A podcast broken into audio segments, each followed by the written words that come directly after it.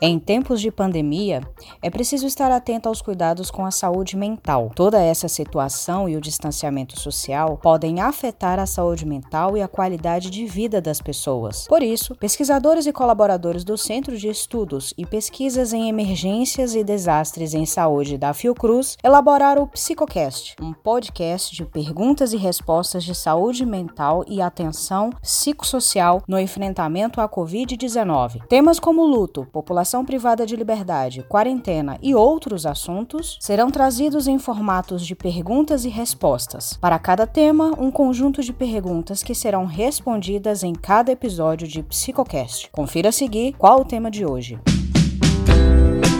Por fim, as dúvidas aqui de Marília Martins e Márcia Nunes, elas perguntam sobre a questão de como proceder no caso daqueles pacientes que estão em coma ou com algum tipo de intercorrência é, que deixa, que, que dificulta essa comunicação com, com a equipe.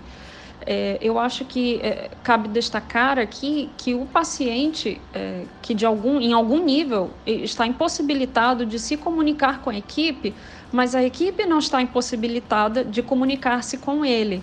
É, então, o que a gente tem visto é que as equipes têm pedido para os familiares gravarem recados, identificar música ou algum som que o paciente goste de ouvir. Por exemplo, é, é aqui tem funcionado bastante quando a gente pede para uma pessoa, uma criança falar, né, os filhos, é, um sobrinho é, gravar esses vídeos, né? E isso ajuda, é, com a ajuda do celular, reproduzir isso para o paciente, mesmo que esse paciente esteja entubado ou um pouco inconsciente.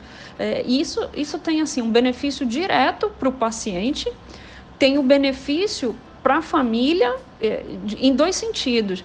Porque de algum modo ela, ela se sente participando desse cuidado, apesar da impossibilidade da presença física, e por outro lado, essa família também aumenta a confiança dela na equipe de saúde, porque ela vê que os profissionais estão empenhados em, em, em utilizar de vários recursos para prestar esse cuidado com, com o, seu paciente internado. É, e, e, eu acho que isso traz até um benefício para a própria equipe, porque isso reforça a sensação de utilidade. É, existe um momento na equipe em que, em, em que assim, a gente presta, a, a ministra a, a, conduta, né, os, os, a medicação e os acompanhamentos, mas há um momento em que a gente tem que esperar, esperar a reação do corpo né, é, em que não tem muito o que ser feito. E, e, e, e continuar prestando esse serviço, né, é, é, fazendo essa comunicação, funciona mesmo como uma sensação de, de eu continuo fazendo algo nesse momento em que eu estou à espera de uma reação clínica para esse paciente.